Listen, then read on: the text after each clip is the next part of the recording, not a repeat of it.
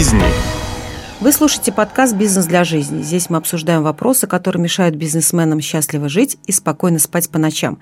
С вами наставник руководителей первых лиц Виханова Наталья.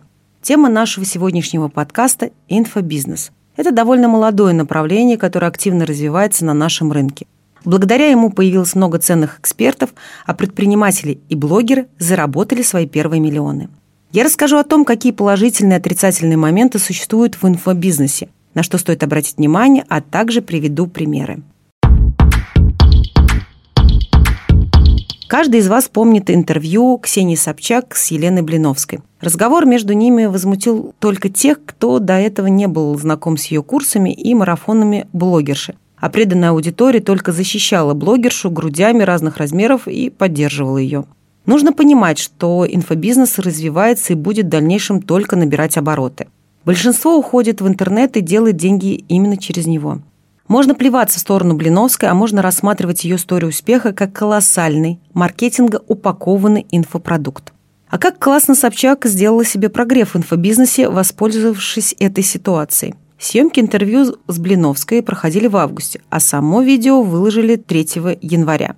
При этом предварительно на экраны телевизора выскочила реклама этого интервью в стиле а-ля разоблачение инфо-цыган, где Ксения слегка прошлась по Блиновской.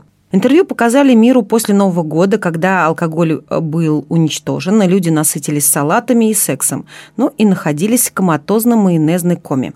И тут, оп, свежая волна. Собчак взяла интервью у Блиновской. Там такое было, ничего себе. Из всех утюгов потянулись обсуждения на эту тему. При этом Ксения спустя некоторое время под шумок открыла свои курсы по личному бренду. Я рассказала об этой ситуации только для того, чтобы вы не подумали, что создать инфопродукт – это плевое дело. Собчак не является предпринимателем и, родившись э, в норковых пеленках серебряной ложкой во рту, просто позавидовала проекту Блиновской, который гениален со всеми маркетинговыми примочками, автоворонками и продуктовой линейкой. Ксения решила, что здесь достаточно будет а, своего личного бренда и создала свои курсы на коленке. При этом обозвала всех инфо-цыганами, а затем незаметно встала с ними в один ряд. А в данной ситуации, я думаю, Ксения не только не заработала, но и потеряла свою репутацию. Тем более, что сейчас в отношении нее идут судебные разбирательства, потому что она взяла заказчиков а, деньги за участие в марафоне в сумме по 600 тысяч рублей и свои личные обязательства она не выполнила. Инфобизнес – это нормальное, реальное и хорошее дело со своими условиями, правилами и устоями. Если вы решили им заняться, то надо это делать профессионально. Бизнес для жизни. Я зашла в это направление 6 лет назад. Мною были приобретены курсы нашего бывшего соотечественника, который жил в Европе и запускал успешные инфопродукты. Помню, что заплатили мы за них достаточно внушительную сумму. А мы с мужем стали делать запуски, и первый вообще прошел весьма успешно. Продали мы этот продукт на 640 тысяч рублей. Но почему-то мы считали себя неудачниками, а нам казалось, что это очень маленькая сумма. Сделали еще несколько запусков, и где-то сработали в ноль, где-то в небольшой плюс. Но про нас потом долго рассказывали в сфере инфобизнеса как пример хорошего запуска. Потому что, как потом выяснилось, что многие запускались либо в минус по 7 раз подряд, либо в ноль. Сейчас мы, конечно, опытные предприниматели в этом направлении и относимся к инфобизнесу как к отдельному продукту. Я люблю открывать новые направления и стараюсь это делать с разумным финансовым подходом. Он заключается в том, чтобы не вкладывать бешеные деньги на стартапе. Это нерационально. Первые уроки были записаны мною на телефон Samsung. В компании с ним и настольной лампой в квартире я написала первые занятия, создала раздаточный материал, давала обратную связь и собирала отзывы. Если вы думаете, что сейчас вы запишете три урока, выложите их в сеть, и все сразу кинутся у вас их покупать, то вы ошибаетесь. Такого не было ни раньше, не будет и сейчас. Ведь рынок достаточно развит, а курсов на нем больше, чем хотелось бы. Инфобизнес всегда легче строить в команде. Нужно понимать, что если вы создаете продукт, то вам придется пахать и совмещать несколько профессий одновременно. А еще не забывать, что вы эксперт, и вам нужно выдавать качественный контент. Для того, чтобы к вам побежали клиенты, недостаточно, чтобы вы сняли на телефон видео и выложили его просто в соцсеть. Этим сейчас народ не удивишь, Рынок нынче достаточно перегретый. Обязательно нужно делать прогревы, иметь хорошее видео, фоторяд, писать посты, строить автоворонки, вести вебинары. Потому что кто-то читает посты, кто-то смотрит видео, а кто-то делает и то, и другое. У меня, например, хорошо продает все в совокупности. Нужно продумать программу и календарь запусков, отслеживать их результаты и постоянно работать в этом направлении. Проект в инфобизнесе, конечно же, можно запустить одному. И сделать это можно несколько раз. Но если это делать стабильно, качественно и на регулярной основе, то без команды это не получится. И не верьте, когда вы слышите от какого-то блогера, что он говорит, что он делает запуски на 20 миллионов в месяц, и у него нет отдела продаж. Это чистое вранье. Просто отдел продаж они называют отделом заботы. Но вы прекрасно понимаете, что от перемены мест слагаемых суммы не меняется. Это просто введение в заблуждение и подмена понятий.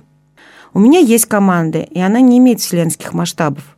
Но я люблю людей, которые приходят ко мне. В моей работе были удачные и неудачные способы работы с продюсером.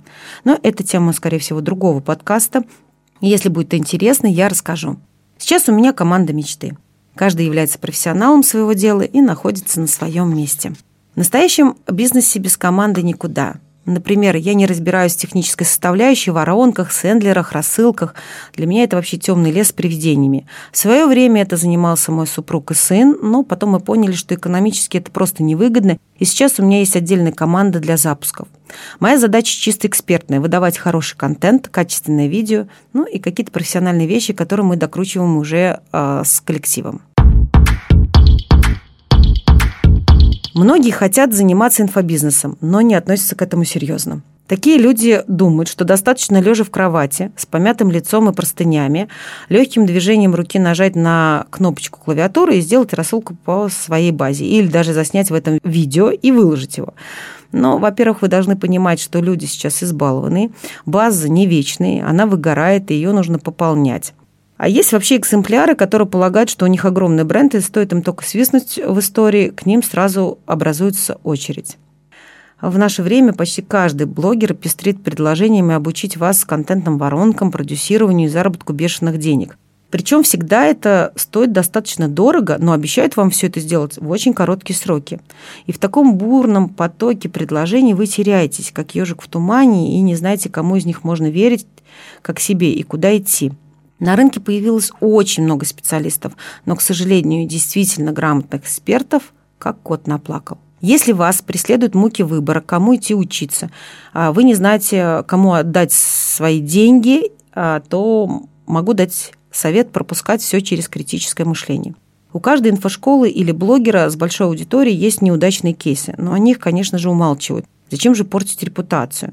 Чтобы не вложить свои деньги в пустозвонство, соберите информацию об авторе курса, отзывы о его продукте, чтобы не было сомнений, что он вообще существует. А то получится, как в той шутке. Я записался в онлайн-школу частных детективов, я перевел им деньги и больше о них ничего не слышал. Когда будете приобретать курс, например, по тому же продюсированию, поинтересуйтесь, а человек, который этому обучает, вообще сам работал продюсером, есть ли у него успешные запуски? Нужен ведь результат, а рассказывать сказки могут все – ведь одно дело учить запуском, а совсем другое кого-то запускать. Есть такая шутка. Встречаются два бизнес-тренера, и один другого спрашивает, как увеличить продажи? Второй отвечает, могу рассказать. На что первый говорит, так это я и сам могу рассказать. А как увеличить продажи-то? Сейчас очень много бизнес-тренеров без бизнеса и карьерных консультантов без карьеры. Есть те, кто считает себя экспертом во всех областях. Например, человек был таргетологом, а потом побежал в личный бренд, ну или коучи, потому что мода завлекла его свои сети писком. Но на самом деле это выглядит как метание из угла в угол. Я не говорю, что это плохо. Понятно, что человек пытается заработать и заткнуть свои финансовые дыры. Но можно менять направление деятельности вынужденно или осознанно, или с течением времени. Ведь мы все меняемся. Чтобы ваши метания не выглядели смешными и глупыми, обратитесь к специалисту. Он поможет понять, в каком направлении деятельности нужно двигаться и где вы будете себя чувствовать как рыба в воде. В качестве известного инфобизнесмена приведу вам пример Андрея Парабелома. Он пошел в инфобизнес и стал профессионалом в этом направлении. Его называют основоположником инфобизнеса в русскоязычном сегменте. Пробел он постоянно обучался и развивался в своем направлении, обучал этому других. Я тоже у него училась. И я до сих пор с теплотой вспоминаю его курсы, его обратную связь. Он невероятный профессионал в своем деле. Среди нововведений, которые он ввел, предоставление клиенту пробной версии продукта бесплатно, чтобы вызвать интерес, а также продажа программ во время выступлений. Десять лет назад это было вообще каким-то новаторством. Сейчас это стало неотъемлемой частью каждого эксперта. Бизнес для жизни. Инфобизнес – это отдельный бизнес, и нельзя к нему относиться халатно. Если вы думаете, что будете делать его левой пяткой в обеденный перерыв или пытаться им заткнуть вашу финансовую прореху в основном бизнесе, навряд ли у вас что-то получится. Если вы обладаете какими-то уникальными знаниями и при этом умеете грамотно применять их на практике и готовы делиться ими с другими, то вполне можете достичь успехов в информационном бизнесе. Однако ошибочно полагать, что инфобизнес – это легкий способ достижения финансовой независимости и успеха. Если вы с самого начала не будете полностью уверены в своей победе, то у вас абсолютно ничего не получится. По этой причине первое время имеет смысл опираться на опыт тех, кто уже успел достигнуть определенных высот в данной сфере – Буду рада, если полученная информация поможет принять решение о создании инфопродукта, который вы давно хотели сделать, но никак не решались. Или вы наконец-то соберетесь пойти на классный курс, изучение которого вы давно отлелели в своих мечтах, но не знали, как выбрать. С вами была Виханова Наталья, подкаст для тех, кто хочет строить бизнес для жизни, а не зависеть от него. Делайте свое дело классно и живите в гармонии. Ставьте лайки и рекомендуйте подкаст своим друзьям.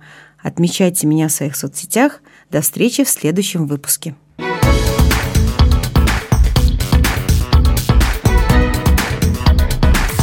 Бизнес для жизни.